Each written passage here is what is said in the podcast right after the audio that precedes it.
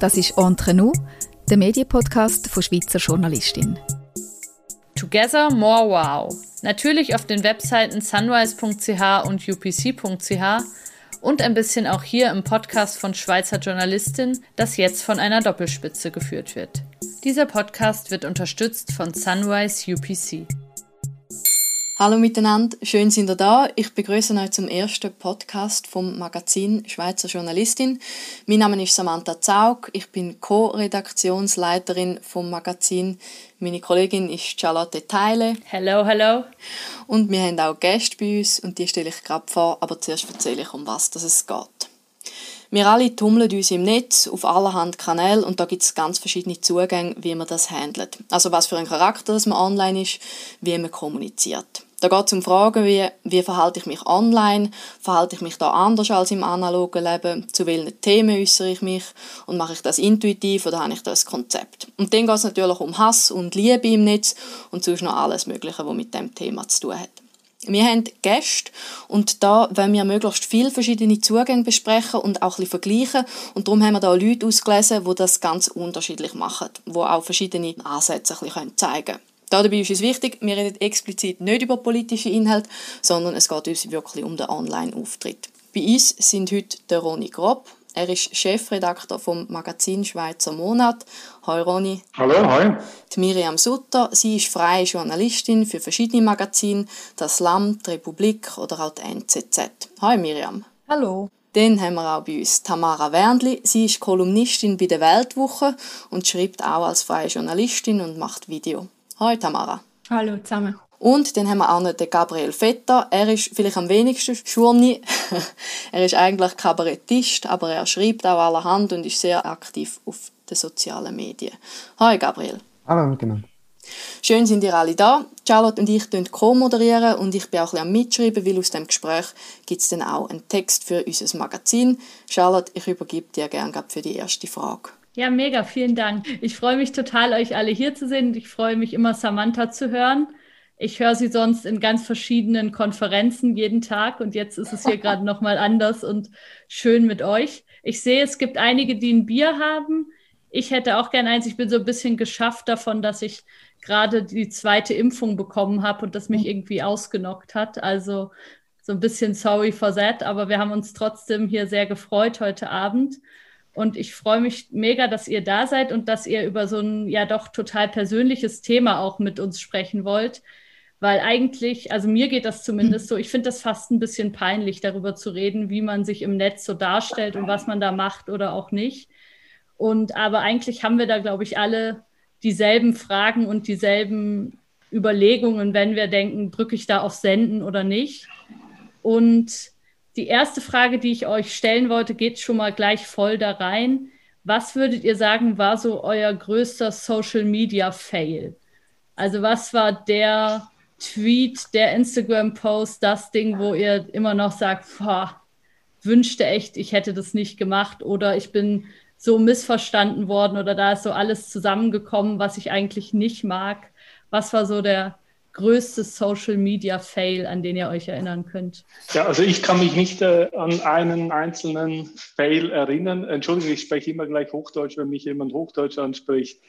Äh, ich kann Schweizerdeutsch äh, äh, reden. Ähm, es ist mir ich, ich glaube nicht, es gibt etwas, wo mich jetzt immer verfolgt. Ich glaube auch, äh, es gehört dazu, Fehler zu machen. Es ist gar nicht so schlimm. Äh, man macht jeden Tag Fehler. Ich glaube, man, man kann auch stehen zu seinen Fehlern. Es, das Leben geht weiter nachher. Ich habe jetzt keinen Shitstorm in Erinnerung, wo so brutal war, dass ich nicht könnte damit leben oder so. Also es ist, äh, es ist sicher viel passiert und äh, aber ich glaube, das, das geht wieder vorbei. Ich glaube, man darf auch so, wenn man in so eine Situation hier geraten, wo dann alles sehr schwierig wird, dann darf man das auch nicht so ernst nehmen. Also du hattest Shitstorms, aber du findest sie jetzt im Nachhinein nicht mehr so schlimm. Es war nicht so schlimm, dass ich mich mein Leben lang daran erinnere. Ja, es geht vorbei. Mir geht es eigentlich ähnlich wie Moni. Also ich habe nicht ein Erlebnis, wo ich kann sagen okay, das ist jetzt besonders schlimm gewesen oder schrecklich oder unangenehm. Wie er auch schon gesagt hat, also ich bin ja äh, bei Twitter hauptsächlich aktiv oder am meisten aktiv und da kann es wirklich passieren, dass man halt mal einen schlechten Tweet geschrieben hat, aber dann löscht man halt wieder, wenn man merkt, oh nein, das haben jetzt die Leute wirklich völlig falsch verstanden. Aber auf der anderen Seite tun die Leute ja auch sehr gerne Sachen extra falsch verstehen. Das kommt ja auch sehr häufig vor. Also so kann ich eben auch nicht sagen, ein ist jetzt da so gewesen, sondern eben, das ist so, you go with the flow und ein paar sind gut, ein paar sind schlecht und du versuchst halt so dieses Maß zu halten, wenn möglich. Aber ich finde das schon ein spannendes Thema, das Tweets löschen. Weil das ist ja häufig was, wo es dann erst richtig losgeht, wenn man sagt, oh Gott, sie hat es gelöscht, was, was ist jetzt los und so. Ja, man löscht es ja dann relativ schnell. Also ich sehe es dann meistens anhand von der ersten paar Reaktionen, dass jetzt das wirklich überhaupt nicht geistreich ist, was ich jetzt da geschrieben habe, stimmt, oh, das versteht jetzt wirklich niemand, oder? Und dann lösche ich das schnell. Ich, wir haben ja nicht so wahnsinnig viele Follower, also das sehen noch nicht tausende Leute, bevor ich es dann lösche, oder? Also von dem her ist das eigentlich noch eine gute Methode, wenn ja, wenn du halt den Fehler mal machst. Okay, ich finde schon, dass du viele Follower hast. Das überrascht mich, weil ich selber für mich, ich denke immer, boah, löschen, dann wird es noch schlimmer. Also ich denke immer, okay, jetzt stehe ich halt zu dem Mist, den ich gerade geschrieben habe. So. No, das könnte ich nie, weil ich immer denke, nein, ich will ja den Mist dann nicht irgendwie eine Stunde oder tagelang irgendwo online umschwirren haben. Also da bin ich dann relativ strikt, wenn mir etwas nicht gefällt, dann gehe ich schnell löschen. Und vor allem, wenn du es dann einmal löschst, kannst du dir ja dann eigentlich niemand mehr vorhalten. Oder dir einen Vorwurf irgendwie daraus stricken, weil du kannst sagen, ja, ich weiß, ich habe es eingesehen, es ist nicht gut gewesen, aber eben, ich habe es ja darum gelöscht, oder? Und je nachdem, entschuldigst du dich noch, also ich habe das jetzt nie mehr, aber Darum ist das schon gut, wenn man das gerade dann klärt, das, der Tweet irgendwie. Ja, ich, ich habe mittlerweile auch angefangen, ich lösche relativ schnell Tweets, wenn ich finde, sie sind nicht gut oder sie passen nicht. Oder bei mir ist es wirklich oft so, dass ich irgendwie einen Tweet zwei, dreimal schreibe, formuliere und dann schreibe und dann schicke. Und dann wie so merke, ah shit, nein, ich glaube, Formulierung ist nicht genau richtig gewesen, oder irgendwie der Rhythmus stimmt nicht oder man hätte noch ein besseres Bild können finden oder wirklich so kleine Details und nachher lösche ich es eigentlich, weil ich es scheiße finde. Und früher habe ich also gefunden, ist jetzt auch egal, ich lasse jetzt mal stehen. Mittlerweile lösche ich es und das einfach wieder neu raus. Und wobei, nein, es stimmt, es ist so ein bisschen wie in, in Phasen gekommen. Ganz früher habe ich irgendwie nichts gelöscht, dann habe ich gelöscht, dann habe ich wieder nicht gelöscht. Ja, es ist wie so, pff, je, wirklich je nach Laune recht, äh, recht intuitiv eigentlich. Und es gab bei dir auch keinen Skandal, der dich dazu gebracht hat, es so oder so zu machen, oder doch? Nein, also die Tweets, die ich so im Nachhinein finde, wo, wo mir so ein bisschen unangenehm sind, wo ich, ich weiß gar nicht, ob ich den die gelöscht habe oder stehen habe, sind so eher die, wo ich so merke, ah shit, jetzt kommt es so wirklich aus der Kontrolle raus. Dass einfach irgendwie, wenn irgendwelche Medien natürlich anfangen aufnehmen und irgendwie Screenshots davon teilen und nachher kommt so die, die eigene Dynamik rüber, wo, wo einfach irgendwie mühsam ist, weil es dann irgendwie nicht mehr über meinen Kanal geht, also wirklich, wenn man so Kontrolle verliert. Das ist einmal vor, ich weiß gar nicht mehr, 2016 oder so, vor etwa vier Jahren, mit so einem Tweet über Andreas Glarner. Und dort ist dann irgendwie in den Blick gekommen und in 20 Minuten. Und da habe ich dann eher einfach recht interessant gefunden, dass man mal so ein bisschen in dem in the eye of the shitstorm ein bisschen ist. Und äh, das ist noch relativ lustig eigentlich. Und ich habe den Tweet bis heute nicht gelöscht. Also, glaub. Was hast du geschrieben? Das ist, ja, es ist immer so, wenn man es jetzt wieder aufbringt, dann wird es wieder etwas, wo komplett außer Kontext ist. Es ist im Kontext von, das ist irgendwie gerade ein halbes Jahr nach der Aktion vom, vom Böhmermann und seinem Gedicht über den Erdogan. Und es ist auch dort gewesen, wo der, wo der Glarner im Vorfeld von der, ich weiß gar nicht mehr, was für eine, was für eine Initiative das war, hat er einfach als, in seinem Amt als äh, Gemeindeammann irgendeinen Artikel, wo nicht in seinem politischen Interesse war, irgendwie aus dem, aus dem Text, aus, äh, aus, dem, aus dem Amtsblatt rausgekippt. Und dann habe ich irgendwie, habe ich ihn verglichen, quasi mit dem, mit dem Erdogan. Aber hat dann quasi den Witz, wo der, wo der Böhmermann auch gemacht hat, über den Erdogan quasi über den Glarner gemacht. In dieser Funktion als Satiriker und klar in dem Kontext, dass eigentlich einfach ein Zitat ist von dieser Diskurs Diskussion, wo wir gerade drüber reden. Und dann, ja, dann ist der irgendwie gefunden, der zeige mich jetzt an. Und dann habe ich gefunden, ja gut, ist ja okay.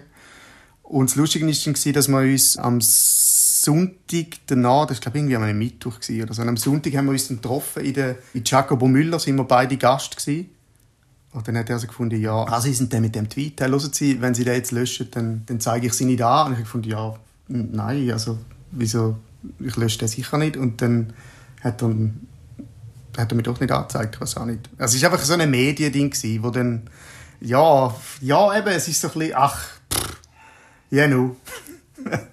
Die kommen und gehen. Ja, ist krass, wie es am Schluss so ein Ministurm ist wieder, ne? Also wenn man es jetzt so mit fünf Jahren hinterher erzählt, hat man das Gefühl, wow, nichts passiert eigentlich. Ja, ja. Niemandem ist irgendwas passiert. Ja, das ist auch interessant, auch gerade so in der, der Comedy-Szene, wo es halt wirklich jede zweite Woche oder jede Woche irgendeinen Shitstorm gibt.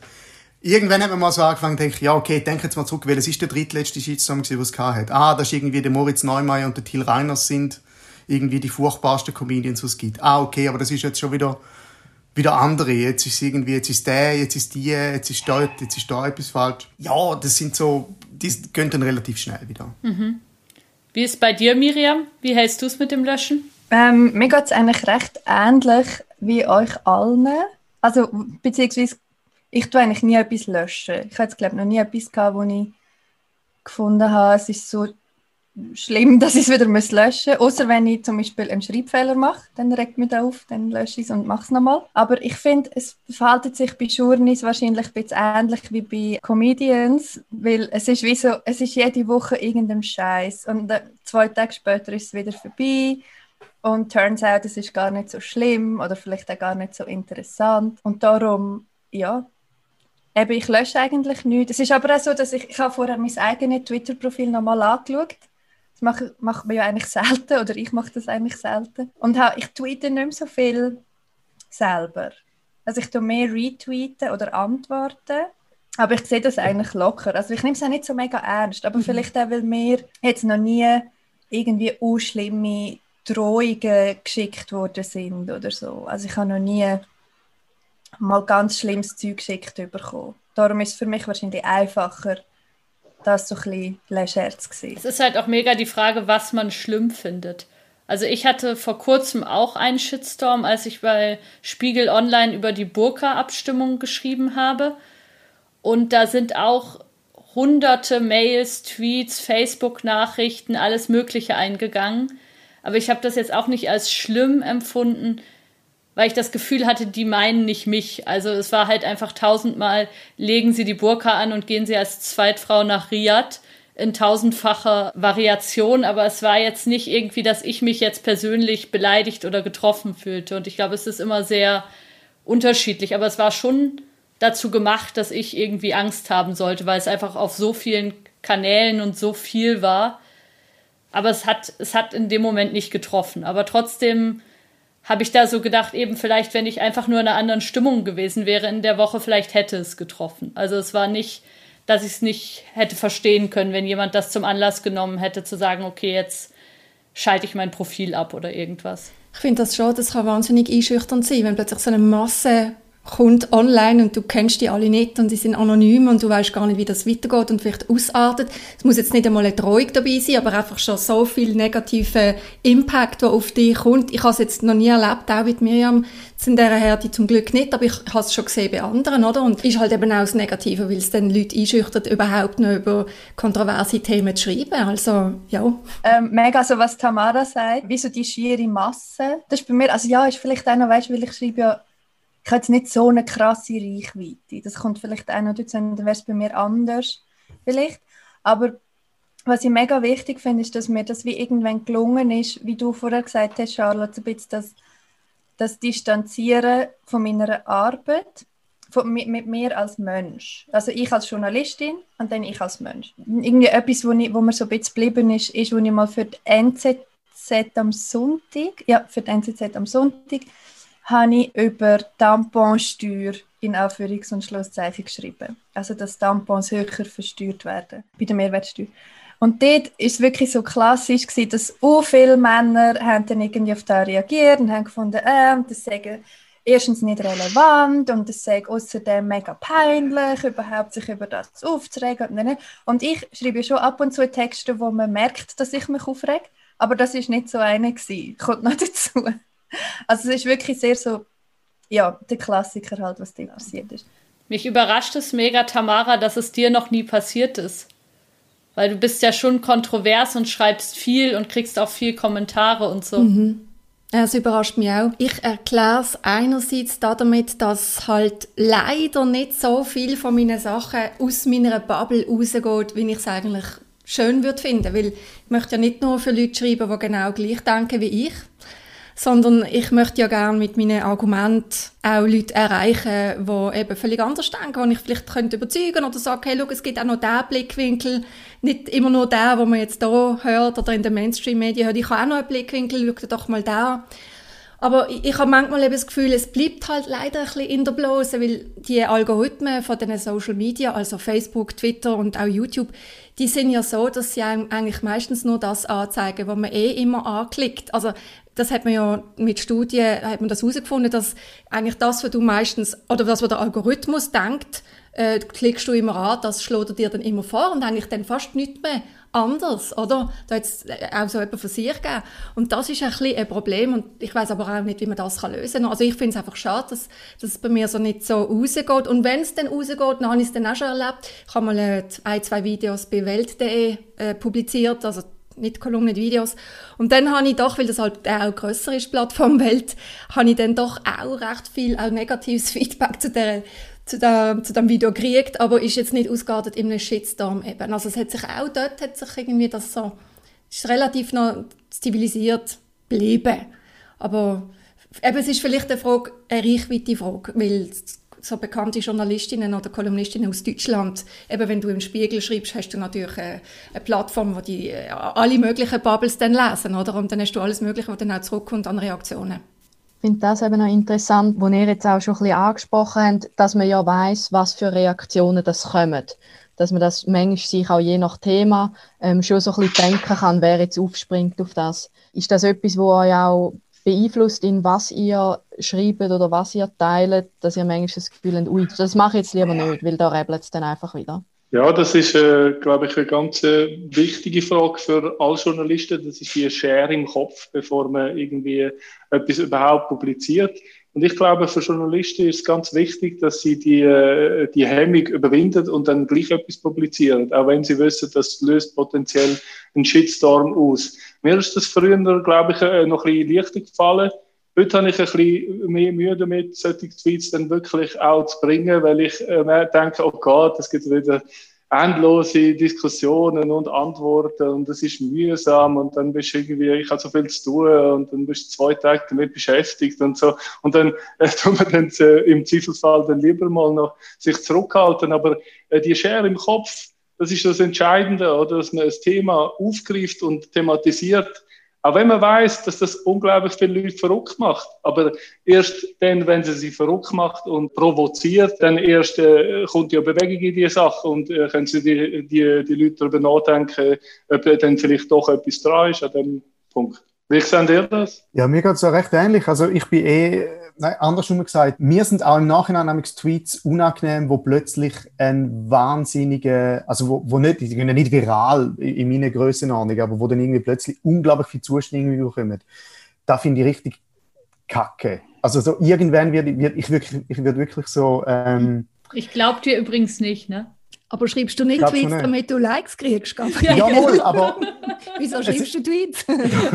ah, ganz schlimm, dieser Nein, nein, nein, es ist wirklich so, wenn irgendein, wenn, wenn irgendein Tweet einfach so, vielleicht jetzt wieder mit dieser Kontrolle zu tun, dass er so viel Zuspruch bekommt, dass man sich findet, ah oh nein, jetzt kommt jeder Wichser noch und muss dann noch irgendwie retweeten und seinen eigenen Scheiß dazugeben und seine, und seine Zustimmung und sein Ding, ah fuck, ich finde es viel lustiger, wenn man so merkt, ah okay, jetzt hat irgendwie ein Tweet oder eine Formulierung, bei mir sind es ja oft irgendwelche äh, kurze Formulierungen oder, oder, oder Witz. Ich finde es dann ein gelungener Tweet, wenn er irgendwie so viele Leute wie möglich irgendwie äh, verunsichert. Auf alle Seiten raus. Und also ich, ich hoffe jetzt mal, dass das stimmt.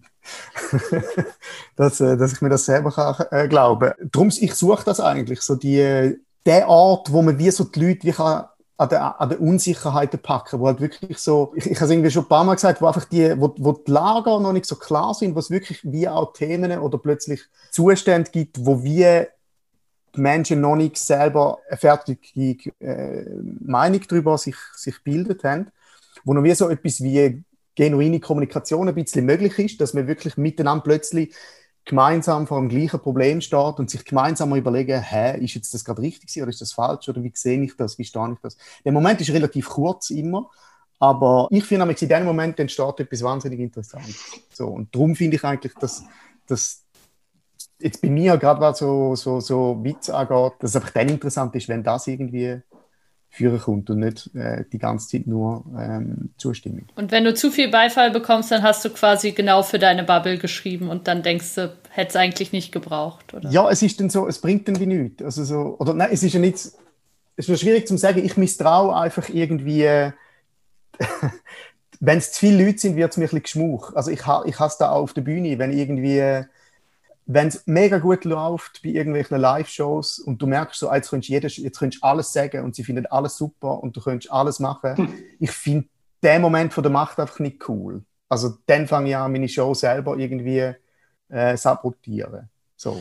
Weil ich es dann interessanter finde, zu schauen, was dann passiert. Wenn plötzlich die Leute finden, okay, was ist jetzt los? Anstatt dass einfach immer die gleiche Welle weitergeht. Ja, ich kann das schon verstehen. Ich glaube, für mich ist es so ein bisschen eine Mischung von dem, was Tamara gesagt hat und was du, äh, Gabriel, gesagt hast. Es ist wie so ein bisschen, einerseits würde ich mir eigentlich auch wünschen, dass die Sachen, die ich schreibe, halt eben nicht nur die Leute lesen, die eh schon so denken wie ich oder die ähnlich denken wie ich, weil ich das einfach spannend fände für mich. Und andererseits eben bin ich auch dann fast ein bisschen misstrauisch, wenn so viel Zustimmung aus dem Ecke kommt, wo ich sie wie schon erwarte. Es ist noch so schwierig zu beschreiben irgendwie. Aber für mich ist es dann wie so, ja, ist schon klar findet ihr das gut. Ihr müsst es wie nicht noch sagen, aber ich freue mich natürlich, wenn sie es sagen, weil, also ja, da muss man ja auch nicht wegreden, das ist ja schon ein schönes Gefühl. Und ich glaube, es kommt auch noch ein bisschen darauf an, für mich zumindest, über was man schreibt oder um was es einem dann eigentlich geht auf Twitter oder was für Diskussionen man teilnimmt. Ich glaube, für mich ist recht lange noch ein bisschen schwierig gewesen, weil ich oft über Themen schreibe, die mich wie persönlich betreffen als Frau. Also ich schreibe ja oft über so feministische Themen oder Ungleichheiten und so. Und das war schwierig für mich, weil es mir so wichtig ist, dass ich halt darüber schreibe, dass es nicht einfach ist, das nachher nicht zu näher an mich anzulassen. Wisst ihr ein bisschen, wie ich meine? Das ist auch so ein bisschen vorher das, was man gesagt hat mit dem Distanzieren und so. Und ich finde das einerseits mega wichtig, dass ich das gelernt habe, aber manchmal führt es eben auch dazu, so in die Richtung, was der Rani vorher gesagt hat, dass ich immer denke so, ey, ich habe jetzt nicht schon wieder Bock auf so eine Diskussion, wo eben nach zwei Tagen am Trüllen ist, wo ich jetzt schon aufschreiben könnte, was passiert. Manchmal habe ich Bock und dann gebe ich mich so voll rein. Und manchmal ist mir aber einfach zu blöd. Aber ja, ihr nickt alle. Ich glaube, wir kennen das alle auch ein bisschen. Ja. Auch das, der Ronny vorher gesagt hat, im Zweifelsfall Tweet lieber Silo. Das mache ich auch. Also, wenn ich nicht sicher bin, kann ich da missverstanden werden oder ist jetzt das ein zu kontroverses Thema oder ich, ich, will ja auch nicht provozieren, einfach nur zum Provozieren, also in den sozialen Medien. Ich finde, das bringt es nicht, das mache ich auch nicht in der Kolumne. Ich, sicher ist eine Provokation ein gewisses Stilmittel, bei mir auch natürlich, aber jetzt nicht einfach nur zum Provozieren, damit die Leute hässig werden, das mache ich natürlich auch nicht, weil ich will ja eigentlich nicht, dass die Leute hässig sind auf mich. Ja, wollen wir ja eigentlich alle nicht, oder? Aber eben, wie der Ronny gesagt hat, der Share im Kopf passiert bei mir nicht nur bei den Tweets, sondern manchmal auch bei den Themen, dass ich vielleicht von zehn Themen vielleicht vier lasse wo ich, weil ich einfach denke, nein, komm eben, ich will dann auch nicht müssen nochmal nachträglich erklären, wie ich das gemeint habe. Und vielleicht habe ich gar nicht so viel Platz, um das ganze Thema so lang und breit darzustellen, wie, ich, wie es vielleicht das braucht, weil, so eine, weil es halt jetzt gerade so ein heikles Thema ist. Und dann ist das ein bisschen wie, ich finde es zwar ein schlechtes Wort, aber Selbstzensur auf eine Art, oder? Weil man ja aufgrund von der Reaktionen von außen dann halt sich zurücknimmt oder ein paar Sachen gar nicht erst publiziert, also Text wie Tweets, ja. Aber ist ja auch legitim. Also ich finde, was aus dem allen so rausspricht, ist auch so eine Berechenbarkeit von manchen Themen und manchen Sachen schon. Und wenn man sagt, okay, ich weiß, damit habe ich zwei Tage mit Replies und Beschimpfungen zu tun und ich, ich könnte die auch schon selber schreiben, weil ich genau weiß, wie die aussehen. Das kann man ja gut verstehen, dass das irgendwie nicht mehr interessant ist und dass da auch nicht mehr das entsteht, was du jetzt beschrieben hast, Gabriel, dass man vielleicht zumindest für einen Moment mal über ein Thema ein bisschen neu nachdenkt. Mhm. Aber ich finde es interessant, dass wir das alle so als Ziel haben irgendwie. Also dass alle sagen eigentlich, das wäre cool, wenn man so den Moment findet, dass man tatsächlich in eine Diskussion gehen kann mit Leuten. Das finde ich interessant. Oder würdet ihr das gar nicht alle so sehen, dass ihr auf Social Media diskutieren wollt? Ich glaube, es geht gar nicht. Also auf Twitter geht es äh, eher nicht. Es ist kein Medium oder Plattform zum Diskutieren. Also das ist so meine Erfahrung. Weil sie gehen ja auch gar nicht auf, also meistens ist es so, dass sie gar nicht auf die Argumente eingehen, die man hat. Also ich tue zum Beispiel, ich benutze Twitter auch, um meine Kolumnen ein bisschen pushen und promoten und äh, dann äh, werden die Kolumnen oft gar nicht gelesen, sondern es geht anhand vom Titel, kommt dann schon irgendwie äh, gewisse Empörung zurück und dann geht man eben gar nicht auf die Argumente ein, sondern eigentlich tut man ein Thema vielleicht aufmachen, wo ich gar nicht also man kommt jetzt bei mir und wirft mir etwas vor, was ich aber so gar nicht gesagt habe, oder? Anstelle zum, von einer sachlichen Argumentation, was ja noch spannend könnte sein, oder eine Debatte, aber ich habe das jetzt vor ein, zwei Jahren gemerkt, dass das eigentlich nicht, nicht wirklich geht und dann habe ich das auch aufgegeben. Mache ich also nicht.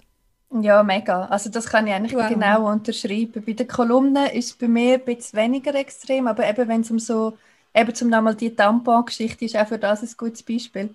So viele Leute haben das gar nicht gelesen, um was es geht. Also wirklich so viele Leute, die dann dort so laut kommentiert haben oder probiert haben zu diskutieren, die haben den Text gar nicht gelesen. Die haben nicht gelesen, dass ich Fakten heranziehe, dass ich Studien zitiere, dass ich wirklich so Hard Facts habe, zum das ist nicht mal eine These, die ich aufstelle, sondern ein Fakt, den ich darüber geschrieben habe. Und das habe ich schon noch krass gefunden, wie das einfach nicht einmal also ich habe dann auch jeweils nachgefragt, ob man es überhaupt gelesen hat und ob man da irgendwie checkt, um was es überhaupt geht und so. Und nicht einmal auf das ist eingegangen worden. Also oft ist nicht mal beantwortet worden, ob man es gelesen hat oder nicht, sondern ich habe wirklich das Gefühl, wie Tamara vorher gesagt hat, es wird so etwas, ein, ein Grundsatzthema aufgemacht und man will dann einfach dort reinhauen. Man will gar nicht diskutieren, weil sonst würde man sich ja zulassen aber es wird gar nicht zugelassen. Also ich habe das dann auch so ein bisschen aufgegeben, weil ich einfach gefunden habe, ich einfach keine Nerven. Aber ich finde es eigentlich schade. Ronny, du machst es noch, oder? Du diskutierst noch mit Leuten gelegentlich. ja, ich hoffe, ihr auch. Äh? Äh, ich das, ja, aber ich finde es total wichtig. Also ich glaube an den Wert vom Diskurs. Aber was wir, glaube ich, alle sträflich unterschätzen, ist die Macht der Algorithmen auf Twitter, auf Facebook, wo auch immer, du kommst mehr über von dem, was du machst. Oder wenn du dich viel aufregst über irgendeinen Twitter, kommst du immer noch mehr angezeigt äh, von, von dem, dass du dich noch mehr aufregst über die, die Person. Wenn du jemanden likest, dann äh, kannst du die Person tot liken und retweeten und du kommst alles angezeigt über von dieser Person. Wenn du nicht reagierst, dann verschwindet die Person nach und nach aus deinem äh, Feld, oder? Du kannst sie stumm schalten, sie existiert gar nicht mehr. Man kann so tun, wir sind immer noch Kollegas, oder? Aber äh, eigentlich äh, habe ich seit Jahren nicht mehr von, von dieser Person gelesen, oder? Weil sie, sie die, der, der Person, seine Tweets regen mich so immer wahnsinnig aus. Ich halte das gar nicht aus, mit der äh, Person zu diskutieren. Ich aber glaube, es ist absolut relevant für den demokratischen Prozess, dass wir alle miteinander reden. Und unbedingt vor allem mit denen, wo man anderer Meinung ist. Und äh, das äh, verhindert Twitter mehr und mehr, glaube ich. Also darum sind dann alle immer glücklich, wenn man einen Tweet rauslässt und dann, ah, der hat mich retweetet und der. Und ja, aber es sind halt alles, alles Leute, die eh schon in der Meinung sind. Ist das ein Erfolg? Ich glaube es nicht. Also ich glaube auch, also vielleicht noch ein zweiter Punkt, wenn man eben zurückschaut, um am Anfang zurückzukommen, all die Shitstorms, die im Moment so unglaublich wichtig sind, all die Stories, die im Moment unglaublich wichtig sind, sie ver verblassen. Und äh, deswegen sind wir auch Journalisten. Es geht um den Tag, es ist das, was am Tag aktuell ist. Und auf lange Frist hat vieles nicht, äh, keine Bedeutung mehr. Und das ist natürlich auch ein Grund, warum ich mich ein bisschen zurückgezogen habe und jetzt für das Autoren- und Debattenmagazin schaffe und, und das äh, pushen, weil ich glaube, dass dort auf lange Frist dann doch ein bisschen mehr Wert drin ist. Vielleicht auch nicht so viel Wert und es ist eh alles relativ, was wertvoll ist und was nicht. Aber ich habe mich einfach ein bisschen von diesen absolut bedeutungslosen Streitgesprächen äh, verabschiedet. Aber dennoch suche ich immer noch den, den aktiven Diskurs gerade mit Leuten, die anderer Meinung ist. Und Charlotte, ich habe dir einen Facebook-Post äh, geschickt. Da können wir mal noch äh, kurz über den, diskutieren oder später, weil das wäre mir das Anliegen, oder? dass, dass auch ihr ein bisschen versteht, wie es mehr in so einer Online-Diskussion dann geht. Du kannst es gerne kurz skizzieren. Also es ging, glaube ich, um Corona dabei, richtig? Um Corona-Maßnahmen, die du kritisiert hast. Also es war ein Facebook-Post von Benjamin von Wiel. Der hat äh, sich beklagt über eine Kulturbeiz, wo er geliebt hat, wo jetzt zugegangen ist, dass er dort immer die besten Shots gedruckt hat. Und dann habe ich darunter geschrieben, ja okay, das ist jetzt als Resultat von der Maßnahmen. Und dann, ich kann jetzt nicht genau sagen, wann er zurückgeschrieben hat, aber don't you dare irgendetwas sagen, über äh, so mehr zu kommen, oder? Und ich habe gefunden, okay, aber das ist ja der Grund, warum die beiden jetzt zugegangen ist. Das kann mir ja schreiben. Und er, also hat mich eigentlich schon als, als Corona-Lügner angestellt. Und dann ist einfach, was mich so halt dann auffällt, oder seine Antwort kommt irgendwie 24 Likes über und meine halt eine oder so. Okay. Und ich habe es versucht, oder? Äh, und das ist halt so, so ein bisschen Story of my life. Ich versuche mit Leuten zu diskutieren und sie sind meiner Meinung und ja, dann ist die Diskussion dann auch vorbei und ich kann es dann schnell auch abhaken und sagen, ja, ja, ist der Ronny. Man weiß es ja, er denkt ein bisschen anders. Und dann ist aber schon vorbei, oder? Man, wird, man denkt dann auch nicht darüber nach und man will eigentlich auch nicht weiter. Also das ist so der Versuch, in eine andere Bubble zu kommen. Ja. Was ich eben noch interessant finde, vielleicht, also wenn ihr jetzt da immer redet, ihr redet jetzt, also wir reden jetzt auch fast nur über Twitter, das ist noch lustig, weil Twitter ja wirklich so die Lieblings-App ist von allen Journalisten. Und was ich aber wirklich interessant finde, ist, dass, also ich glaube auch die Diskussion, die wir jetzt haben, ist fast ein journalistisch kontaminiert, also weil ihr wollt auch gerne immer den Diskurs auf Twitter, aber was ich eben gerade an Twitter so wahnsinnig spannend finde, ist so, dass, dass einfach, es gibt so viele verschiedene Ansätze und Attitudes und, und Kommunikationsstrategien, wie Leute auf Twitter miteinander kommunizieren, dass es so spannend ist, wenn Leute, zum Beispiel, wenn du sagst, dass der Benny von Will irgendwie schreibt, don't you dare, da habe ich natürlich schon den Benny irgendwie im Kopf, wie er das sagt, weiß auf was für eine Ebene er da vielleicht meint oder vielleicht in was für eine Verfassung er jetzt gerade ist. Und da finde ich eben bei Twitter so wahnsinnig interessant, dass so wie äh, man hat sich nicht darauf geeinigt, wie man miteinander redet auf Twitter. Und darum, kann darum ist das für mich als Comedian also wahnsinnig interessant, weil ich kann jeden Tag mit jedem Tweet wieder eine komplett andere Position einnehmen, eine andere kommunikative Strategie ansetzen. Bei der einen kann ich einfach irgendetwas reinblären, einfach aus Fun. Irgendwo kann ich äh, irgendeine, äh, äh wo die Leute wirklich mehr oder weniger vernünftig miteinander diskutieren, bremse ich zwischen die mit irgendeinem GIF, wo überhaupt keinen Sinn macht. Und das finde ich wahnsinnig lustig, wenn dann die Sachen aufeinander treffen. Also es ist wie so, keine Ahnung, jeder macht halt Regeln oder, oder hat wie selber das Gefühl, man weiß, was ich gehört und wie man miteinander redet auf Twitter und wie man kommuniziert. Und jeder hat aber das andere Gefühl. Also der eine, keine Ahnung, man ist irgendwie auf einem großen Ozean, der eine ist auf einem Dampfer, einer ist im U-Boot, einer sitzt auf einem Delfin und einer versucht. Und alle meinen aber, man redet gerade mit den gleichen Voraussetzungen miteinander. Und das finde ich halt, also das ist, das ist endlos spannend, finde ich. Und darum, Schönes Bild. Ja. Das würde ich gerne noch ein bisschen noch ein bisschen mehr darüber reden, weil jetzt haben wir so mega über die grossen und die Metathemen und Diskurs und, mhm. und Shitstorm und alles mögliche geredet. Und ich finde eben auch das interessant, wie du sagst, Gabriel, auf einer Sprach sprachlichen Ebene oder auch mhm. ganz konkret mit Wording oder so. Da würde mich interessieren, wie ihr mit dem umgeht. Habt ihr so ganz bewusst Attitude, die ihr euch gebt oder so Ausdrücke, die ihr braucht? Ich finde so auf Twitter oder so, wenn man sagt, ein schönes Gedicht und ein, schreibt man es eins. Da ist man gerade so in den Ecken, oder? Da kann ich das gerade wirklich verorten. Haben die, arbeiten die mit so Sachen oder wenn ja, mit welchen? Das würde mich interessieren. In die Regel gar nicht, was du jetzt gesagt hast, ist man in einer Ecke, wenn man eins schreibt. das habe ich gar nicht gewusst. Ja, nicht in einer Ecke, nicht in einer Ecke, aber es ist so ein bisschen eine bestimmte Community, so wo ich würde sagen, wo das braucht irgendwie und mit dem so ein bisschen schafft. Ich schreibe nämlich oft eins, einfach weil es weniger Platz braucht, also weniger Zeichen, aber ich habe gar nicht mehr etwas dabei gedacht.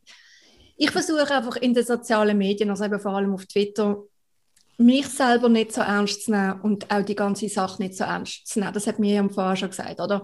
Ich versuche, ich finde es lustig und ich versuche es auch so zu sehen, locker, zur Entspannung. Ich versuche, Tweets mit einem Augenzwinkern zu schreiben, wenn möglich, aber es klingt natürlich nicht immer, weil es halt auch ernste Themen sind.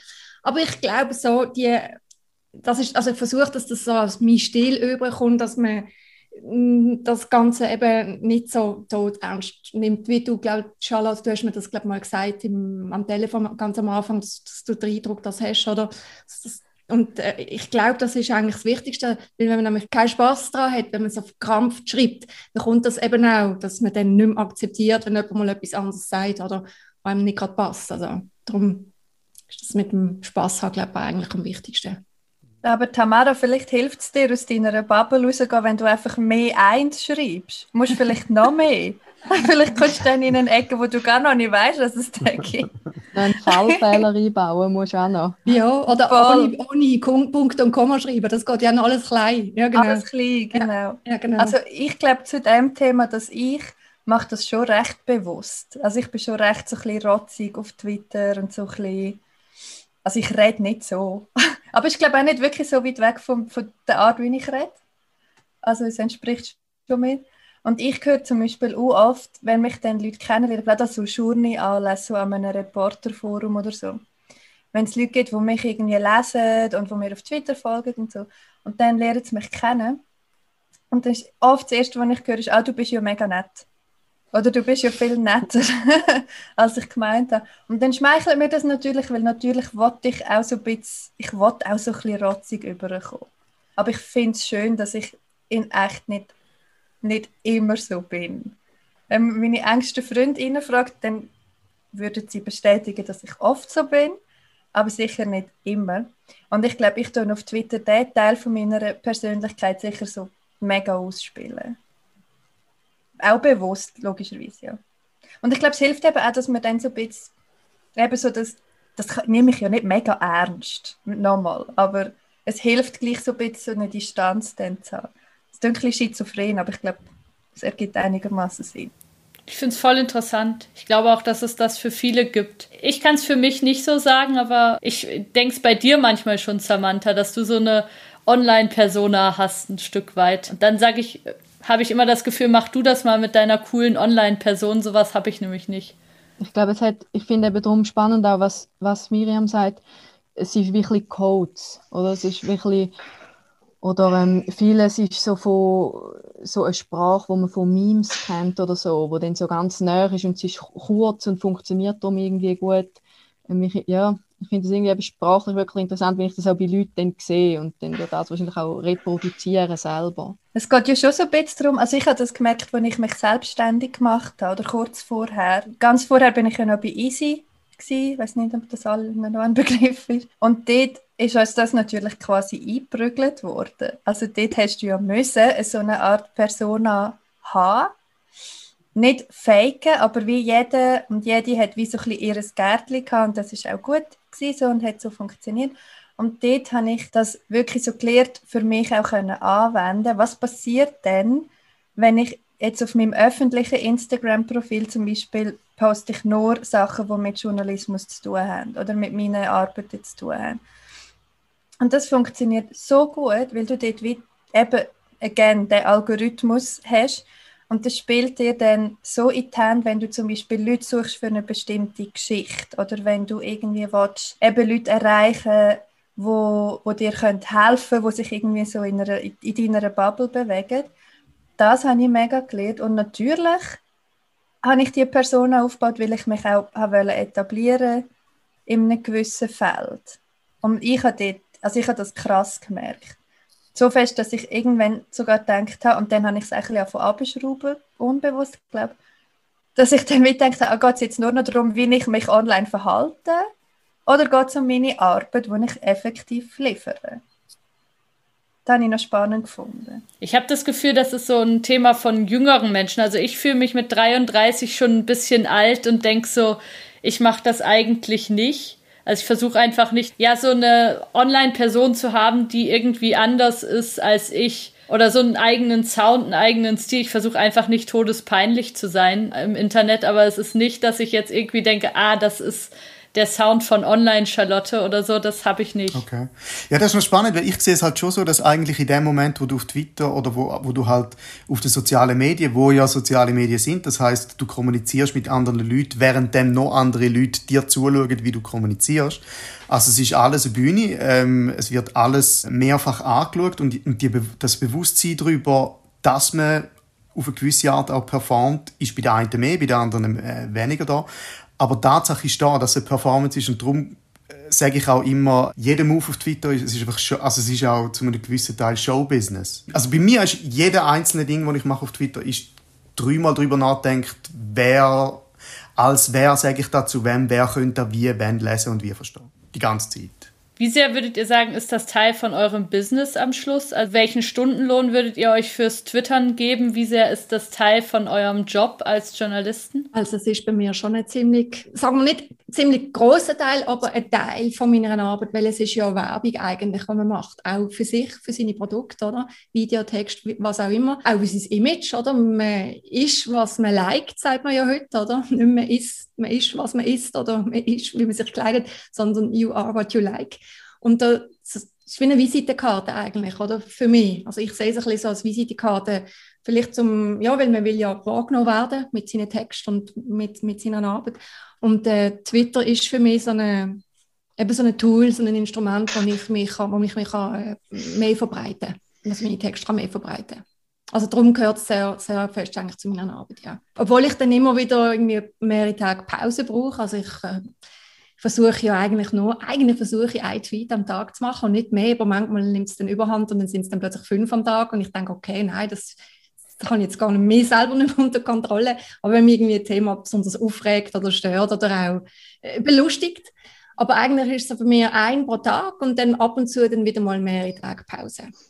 Um ein bisschen sich können auch erholen also, ja. Weil immer nur das Denken, wie schreibst du jetzt, wie kannst du das formulieren, okay, das nervt dich und dort musst du noch etwas dazu sagen und dort musst du schauen, dass man dich nicht falsch wahrnimmt, das ist ja dann auch anstrengend mit der Zeit.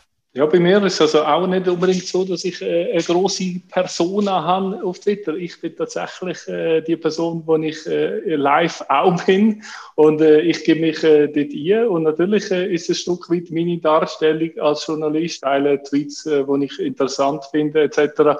Aber es, ist, äh, es gibt eigentlich keinen großen Unterschied äh, zwischen dem. Für mich ist immer eine Richtschnur beim Twittern, auch wenn man, ich, ich tue ja auch äh, Leute angreifen, ich sage Sachen, die Leuten nicht gefallen oder so. Bei mir ist immer die Richtschnur gewesen, würde ich das einer Person äh, direkt ins Gesicht sagen, wenn sie mir gegenüber steht. Und das ist für mich immer der Punkt, wo ich sage, okay, würde ich es machen oder nicht? Und wenn ich sage, ja, ich würde es machen, dann tue ich es auch twittern. Wenn ich denke, oh nein, äh, ich glaube, wenn, wenn, wenn die Person mir vis-à-vis wäre, dann würde ich es nicht twittern. Oder? Und das ist für mich immer so der, der Punkt gewesen, wo ich sage, okay, das, das mache ich und äh, das mache ich nicht. Äh, wie, wie dann die Wahrnehmung ist öffentlich, da habe ich mich auch nie so darum gekümmert. Mir, mir geht es darum, äh, zu diskutieren, äh, auch Informationen aufzunehmen, andere Meinungen anzulassen, neue Informationen, Sichtweise überzukommen und meine eigenen Haltungen dementsprechend auch anzupassen und etwas zu lernen. Was ich mega unangenehm finde, ist, wenn jemand einen öffentlich anpisst, der immer nett ist zu einem. Das habe ich, hab ich auch schon erlebt, wo ich dachte, was ist denn mit dem los? Also wenn ich sonst mit dem rede, ist er immer nett und jetzt ist er auf einmal auf Social Media so interessant. So, also das habe ich, das finde ich auch ein seltsames Phänomen. Also wenn dir jemand anpisst, der im, Rech, im echten Leben, also echten Leben, im nicht Twitter-Leben mit dir nett ist oder auf ja, Twitter mit dir nett genau. ist? Okay. Das ja. habe ich auch schon erlebt. Was ich mega seltsam finde. Und das ist eben die Show. Das ist die Show, die man dann ja. macht. Oder wie der Gabriel vorher gesagt hat. ja, ich mache da, ich mache da Fall die ganze Zeit. also, du warst es nicht. Ja, ja ich glaube, das mit dem Neverending Bewerbungsgespräch, das ist es schon. Also gerade, ich meine, Tamara und ich ja, Miriam, ja, wir sind ja, wir sind alle selbstständiger werden und darum ist es ja wirklich quasi einfach man kommt nicht drum herum, irgendwie äh, zuzugeben. Es ist einfach ein, äh, ein Bewerbungsgespräch die ganze Zeit. Nicht jetzt auf konkrete Sachen, sondern wirklich einfach, äh, dass man so wirklich so ein bisschen präsent bleibt. Für mich jetzt als Kleinkünstler eh gerade so in dieser Zeit jetzt, wo man sonst nicht so äh, große Bühnen hat. Was ich aber jetzt abgesehen davon wirklich sehr, sehr schätze und wirklich wirklich gern habe an Twitter, ist, dass es so, dass es wirklich so eine, also, völlig doof, so eine, so eine Dorf ist, so eine Community, wo irgendwie, wo man, man kennt so viele Leute und man, die einen kennt man besser, die anderen kennen schlechter, die, mit den einen kommt man gut weg und es ist wie so äh, ein riesengroßer kommunikativer Sauerteig. Also so, man der verändert sich die ganze Zeit, jeder Tweet, wo reinkommt, verändert die ganze Kommunikationsmasse und das ganze Dorf nochmal und wer steht zu wem, wie, was passiert da, wie geht es dem, wie geht es der, wer bremst da drin. Das finde ich einfach super. Also ich, es ist wie so ein bisschen äh, ein Ersatz für irgendwie, glaube ich, so ein Dorf- und Vereinsleben, das ich nicht habe. Jetzt auch gerade im Lockdown ist es noch mehr dieses Dorf. Ja, jetzt vorher auch schon. Genau, ja. jetzt aber auch schon vorher. Ja. Auch schon vorher. Ja. Gibt es Sachen, die ihr bewusst raushaltet? Also so, weiß ich nicht, Beziehungsstatus oder die äh, finanzielle Situation, in der man gerade ist oder was weiß ich, gibt es so Tabuthemen, wo man sagt, das würde ich nie posten? Ja, eigentlich alles, was nicht direkt mit meinem Job zu tun hat oder indirekt. Das ist bei mir vielleicht noch ein bisschen speziell, weil ich habe zum Beispiel auch schon über meine Depression geschrieben im Zusammenhang mit den Pillen und so. Aber ich mache dort sehr fest eine Grenze, alles, was vielleicht jemand anders als mich könnte betreffen. Also jetzt zum Beispiel mein Freund, tue ich mega fest rausheben aus dem, meine Beziehung, meine Familie sowieso. Aber eigentlich bei meinem Job und auch alles, was ich darüber schreibe, wo ja eben oft persönlich gefärbt ist, gibt es eigentlich nicht mega feste Grenzen. Und ich wollte noch ganz kurz etwas ergänzen. Vielleicht habe ich das jetzt auch falsch verstanden. Aber es ist nicht so, dass ich eine Online-Persona habe, die mir nicht entspricht. Also das bin ich, das ist halt einfach ein Teil von mir. Aber was ich auch noch spannend finde, könnt ihr vielleicht nachher auch noch etwas dazu sagen, dass ich auf Twitter anders bin, sicher als auf Insta oder auf Facebook. Aber das können wir vielleicht später. Wie geht es den anderen? Habt ihr Sachen, die ihr nicht postet? Oder was ich auch kenne, wenn du jetzt gerade sagst, Miriam, dass ich manchmal merke, oh, das war jetzt das falsche Netzwerk. Also das hätte auf Instagram gut funktioniert, auf Twitter voll nicht. Also das, das habe ich auch schon gehabt so dass ich Sachen auch sage, okay, das habe ich nur dort und hier auf keinen Fall und so. Also ich tue eigentlich auch nichts privat posten, außer manchmal bringe ich mich mal ins Spiel, aber immer nur, wenn es um etwas mit Augenzwinkern geht, also weiß auch nicht, jetzt irgendetwas mit dem Kochen oder wenn er mich aufregt oder ich ihn aufregt, wenn, wenn mir dann irgendwie gerade ein Witz einfällt oder er macht einen Witz drüber und ich bringe dann das, aber ja, ich, sonst ist das eben schon eben mein Geschäftsinstrument und ich tue es aber auch, wie die Miriam, ich tue es auch ein bisschen anders benutzen. Also bei Instagram zum Beispiel tue ich gar nichts gesellschaftspolitisches eigentlich posten. Da ist es nur Fotos, nur ganz brav und ganz lieb und so. Und auf Facebook habe ich ein bisschen aufgehört, weil ich finde, es ist ein bisschen zu viel Verbreitung. Man sollte sich ein bisschen auf etwas fokussieren. Also das ist einfach mein persönlicher Eindruck.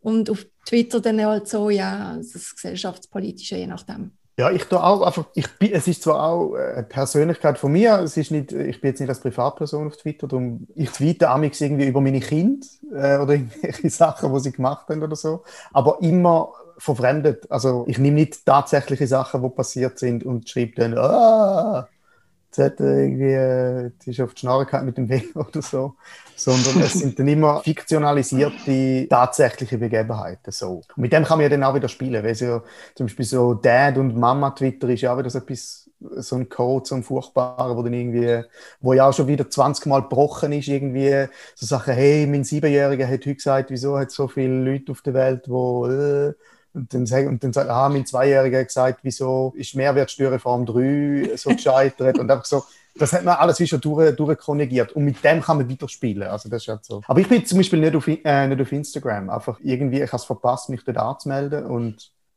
Schon immer noch? Ist offen ja, aber ich finde wie so, ach, nein, dann muss ich dort auch noch... Eben, genau. Ich glaube, es ist, es ist vielleicht so, wie man wie wenn man ein Kind hat. Ich habe jetzt irgendwie Twitter und Facebook und überlege mir so manchmal, wäre vielleicht schon noch schön noch etwas drittes, aber es langt auch. Also so, es ist einfach auch ein Stress dann auch noch Instagram. Ronny, wie ist es bei dir? Ich bringe mich mit meiner vollen Person da rein und mein Privatleben ist privat. Aber du hast ja zum Beispiel auf Instagram, da ist ja auch eine ganz andere Seite. Da sind ja eher Naturbilder und so. Das ja, das stimmt. Äh, ja. Das muss ich, glaube ich, mal löschen.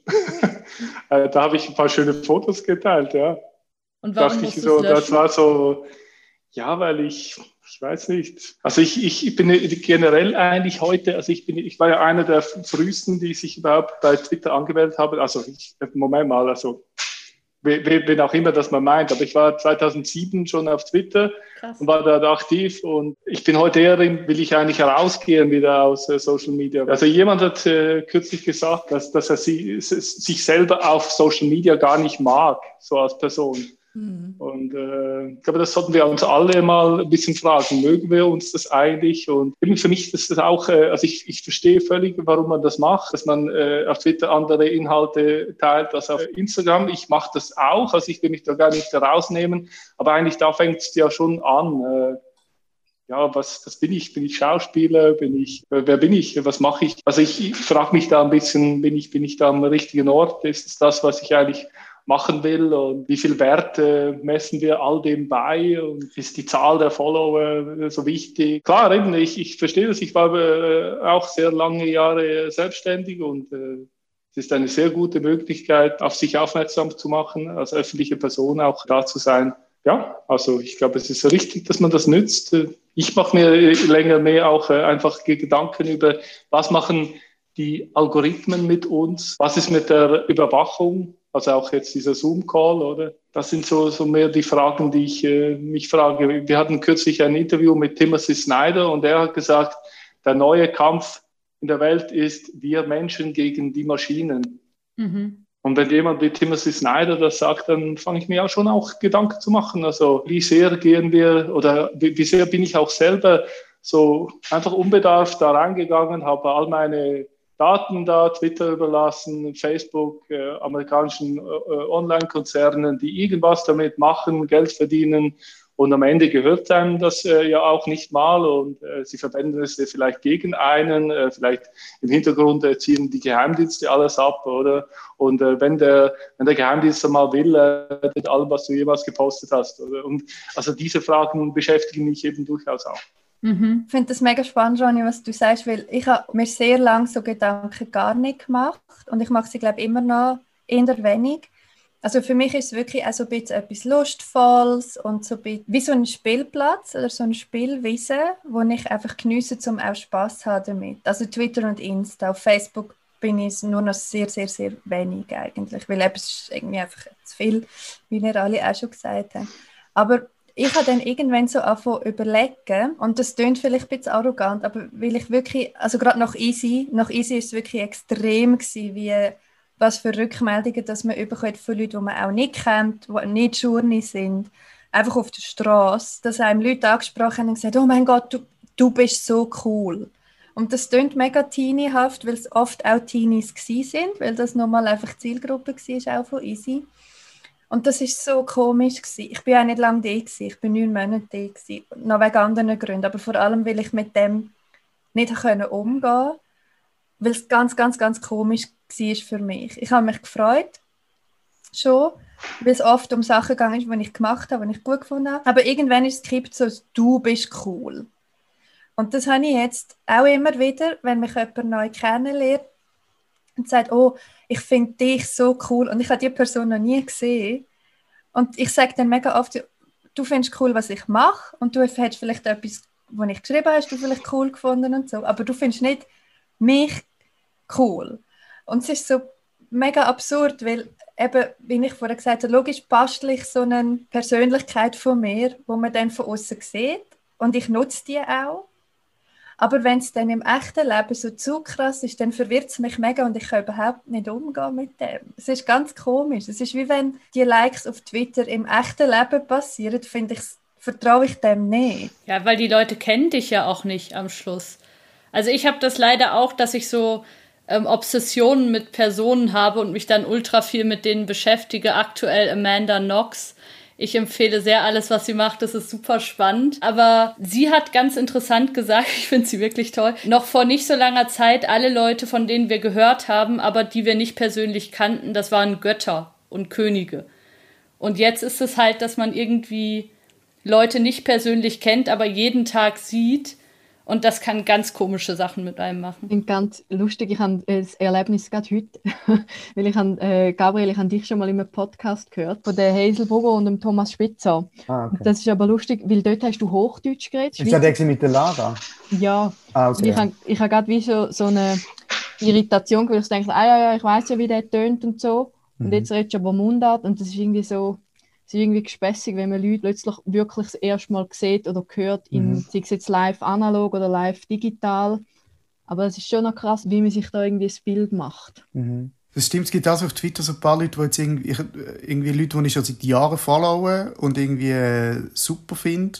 Und dann plötzlich irgendwo postet sie ein Video oder irgendein Ding, wo man dann die Wiki sieht, wie sie sich bewegen und wie sie tönen. Und ich finde so, ich wollte das gar nicht wissen. Das ist wie, Das ist ja zum Teil Leute, die irgendwie, ich finde es auch furchtbar, wenn irgendwelche Leute, wo, wo sonst irgendwie äh, Inhalt produzieren oder Kunst machen oder Kultursachen machen, die ich sehr, sehr les finde, wenn sich die dann plötzlich anfangen äußern auf Twitter oder auf, auf Facebook, finde ich, ich wollte das gar nicht, ich wollte nicht wissen, äh, was, der, irgendeine Schriftstellerin zu irgendetwas denkt. Ich denke so, nein, nein, ich dachte, ah, fuck. Will das nicht wissen. Weil sich einfach so die Sphären vermischen und du die eigentlich. Ja, voll. Ja, ja. ja. Gerade bei Leuten, wo, irgendwie, wo man liest, also gerade bei, bei Autorinnen und Autoren ist irgendwie so, das ist so ein intimer Moment, wenn man ein Buch liest von denen und dann plötzlich muss man die teilen mit der Öffentlichkeit. Das ist furchtbar. Ja, ich glaube, das ist ein wichtiger Punkt, äh, weil auch das äh, Konzept Star funktioniert nur, wenn man die Person gar nicht wirklich kennt. Oder? Also wenn man jetzt äh, die Person im Alltag sehr gut kennt, dann ist sie eben schon kein Star mehr. Und dann ist sie kein Gott mehr und äh, dann wird alles so äh, profan. Und das ist dann enttäuschend. Oder wenn es das nicht wird, also das ist ja vielleicht das, was du beschrieben hast, Miriam. Also wenn jemand dich als realen Menschen vor sich sieht und dann immer noch so tut, als ob du irgendwie ein Gott wärst, dann hast du endgültig das Gefühl, hä, bist du verrückt, siehst du mich nicht. So, also es ist, das ist ja dann völlig seltsam, wenn man eigentlich eben Menschen in ihrer ganz normalen Alltagsgestalt sieht und das dann trotzdem irgendwie aufrechterhält. Oder noch schlimmer ist, man trifft jemanden oder redet mit jemandem, den man auf Twitter findet, wo man auf Twitter kennt und man hasst ihn auf Twitter. Und dann trifft man ihn im echten Leben und merkt so, ah, ist eine mega sympathische Person. das ist schlimm, das ist, Scheiße, das ist wirklich schlimm. Aber amix auch schön. So. Ja, ihr habt euch ja alle angeschaut vorher, mit wem ihr heute diskutieren werdet. Ähm, was habt ihr denn voneinander gedacht oder was ist euch aufgefallen, als ihr eure Mitdiskutanten angeschaut habt und wie seht ihr es jetzt, nachdem wir irgendwie eine Stunde miteinander gesprochen haben? Also ich habe ja alle nicht das erste Mal angeschaut auf, auf Twitter und auf Insta, die, die Insta haben. Ich glaub, was ich noch lustig fand, ist, ich glaube, dass Tamara und ich sind ja, ich glaube, wir machen das Gleiche, wir machen jetzt halt einfach so, so Bits auseinander. Ja. Aber wir, brauchen, glaube ich, die gleiche Strategie oder die ähnliche Instrumente, glaube ich, wie wir uns so auf Twitter zumindest verhalten. Und zwar, ich glaube, wir wissen beide recht gut, was Gegenseite in Anführungs- und Schlusszeichen aufregt und wir spielen ein bisschen mit dem. Würde ich jetzt sagen, so aus Aussicht. Profil anschauen von den anderen Teilnehmern. Und ich denke, Jesus Gott, hoffentlich kriegt Miriam irgendwie keine Krise, wenn sie mit. Das habe ich nicht das erste Mal gesehen. Nein, ich glaube, die, mir eingefallen ist, weil ich habe ja dann noch so einen oben angepinnt, einen Tweet wegen Feministen und so, also mit dem Augenzwinkern. Und ich dachte, oh Gott, vielleicht muss ich da irgendetwas Netz reinschreiben. und wirklich bin ich noch dran gegangen am Nachmittag. Dann ich muss so irgendetwas reinschreiben, was ich denke, die scheinen mir noch nett und so, die werden nicht die ganze Zeit umeinander. Aber ich habe dann gedacht, nein, das ist jetzt auch blöd. Ich hätte es schon gecheckt. Nein, aber eben darum, ich glaube, das ist noch spannend, oder? Wir brauchen, glaube wirklich so ein bisschen die gleichen... Ich glaube, wir, wir arbeiten sehr ähnlich. Wir, sind wir einfach andere Argumente. Ja, genau. Ja. genau. Das auch. ja.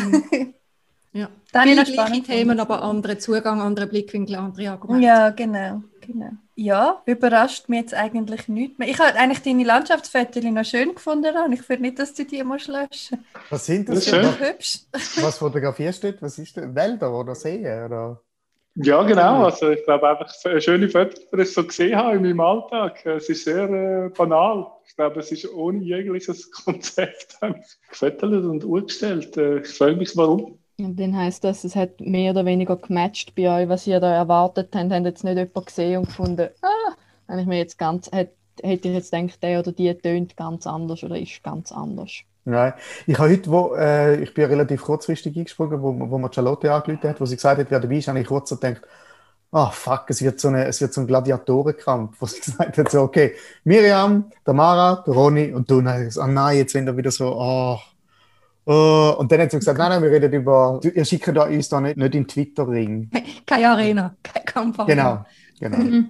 Aber tatsächlich auch, weil wir es ein bisschen uninteressant finden, in dem Sinne, dass ich das Gefühl habe, das hätte ich ohne euch schreiben können, wie, wie diese Diskussion verläuft, weil das eben so, so wie schon Scherenkämpfe geworden sind, dass jeder weiß, welches Argument dann kommt und dann sagt man das und dann sagt Miriam aber tausend Jahre Patriarchat und dann sagt Tamara das und das ist irgendwie schon so eingespielt und am Schluss sind wir alle gleich klug. Und deshalb war die Idee schon, dass wir über ein Thema sprechen, auf das alle andere Perspektiven haben, aber schon irgendwie auch, wo wir alle das Gleiche erleben am Schluss. Ja.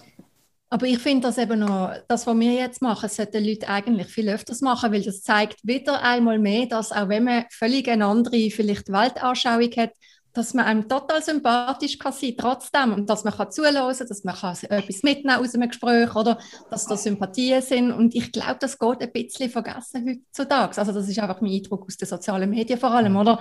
Weil eben du hast ja gegen, gegen teilige Ansicht, ähm, Weltbild, Ideologie und dann bist du wie, hast du den Graben dazwischen eigentlich, wo du dann gar nicht dich kannst annähern kannst, habe ich das Gefühl.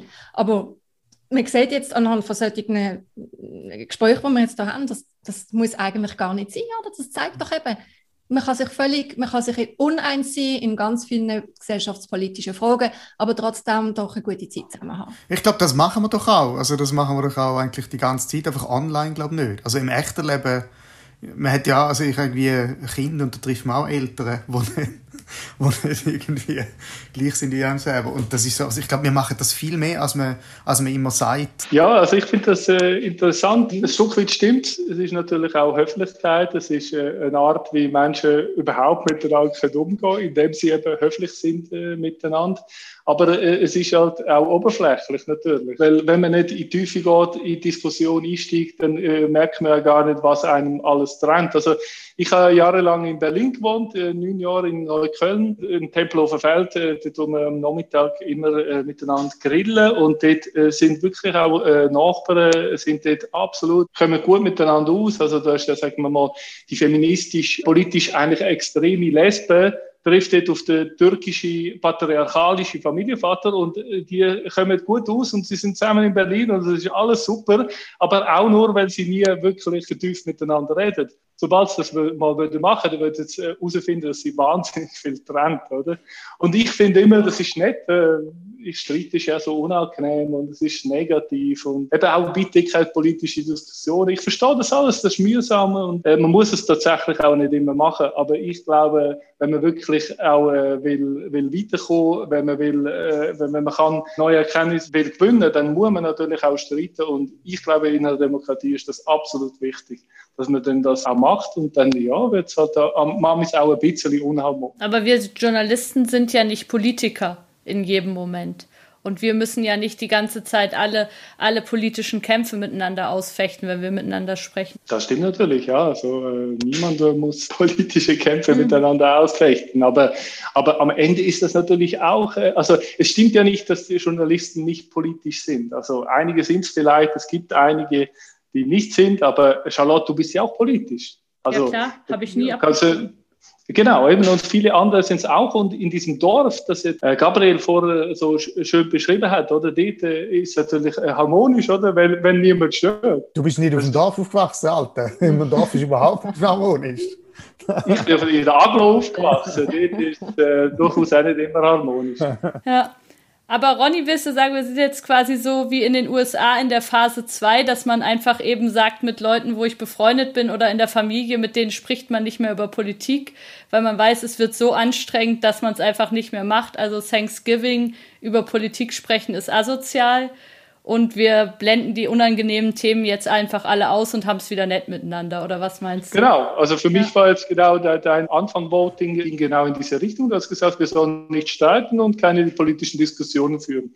Das ist genau in diese Richtung. Also man, we agree to disagree. Und das ist ja auch nett. Also ich habe nicht gesagt, es, ist, es gibt auch viele andere Themen. Also keine Frage. Also es muss auch nicht so sein. Das ist, glaube ich, das. Samantha und mich hat das Thema tatsächlich interessiert. Und wir haben gesagt, darüber würden wir gerne reden. Also es ist nicht, dass wir einfach gesagt haben, wir wollen ein harmonisches Fest haben, wo keiner der Gäste irgendwie böse Sachen sagt, sondern eher, dass, dass einfach dieses Thema eins ist, wo man das machen kann.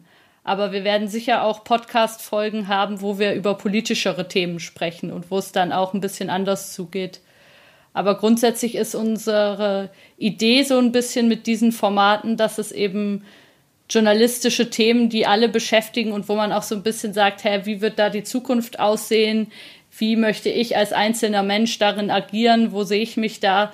Dass wir darüber diskutieren können in dem Magazin. Und das ist ja eigentlich ein Branchenmagazin, wo ich auch gut fände, wenn Journalisten da einfach normal reden könnten. Also wir haben hier ja jetzt auch gesagt, es gibt keine Freigabe, niemand kann später sagen, schneidet bitte raus, was ich gesagt habe oder so, sondern wir reden einfach und das wird dann veröffentlicht. Und das ist ja eigentlich auch sehr no Bullshit-mäßig wieder, dass man über bestimmte Themen, die alle beschäftigen, einfach reden kann. Aber wenn du noch gerne eine politische Frage stellen möchtest, dann stell sie jetzt. Ich glaube, alle haben auch Lust, sich noch zwei Minuten mit dir zu streiten, ich zumindest. Das ist in Ordnung, ich verzichte. Voll gut. Ja, das habe ich also interessant gefunden. Ich finde immer so spannend an dem Thema, dass man diskutiert, über wie man eine Diskussion führt, aber Social Media ist halt so mega weit weg von, es ist so ein Mikrokosmos, wo irgendwie so ganz äh, andere Regeln gelten als wie im normalen Gespräch und man probiert aber so auch mit dem, was man kennt, irgendwie das so ein bisschen am Laufen zu behalten. Also ich habe es sehr, habe das sehr gut gefunden und ich danke allen, habt ihr euch Zeit genommen und sind ja dabei gewesen. Und auch ihr, die zugelassen haben, schön sind ihr dabei gewesen. Und wir haben jetzt über Diskussion geredet. Wenn ihr Inputs oder Feedback habt zu solchen Formaten, dann meldet euch gerne. Charlotte und ich, wir sind beide erreichbar auf Twitter, Instagram, Facebook auch über die, per E-Mail natürlich. Und ja, mit dem sind wir am Ende von dem Podcast. Ich wünsche euch eine gute Zeit. Habt's gut. Ade miteinander. Danke vielmals und gleichfalls. Ciao miteinander. Ciao. Das war Entre nous, der Medienpodcast von Schweizer Journalistin. Unterstützt mit Together More Wow von Sunrise UPC. Besuchen Sie auch die Webseiten sunrise.ch und upc.ch. Vielen Dank fürs Zuhören und ciao, ciao. Das ist Entre nous, der Medienpodcast von Schweizer Journalistin.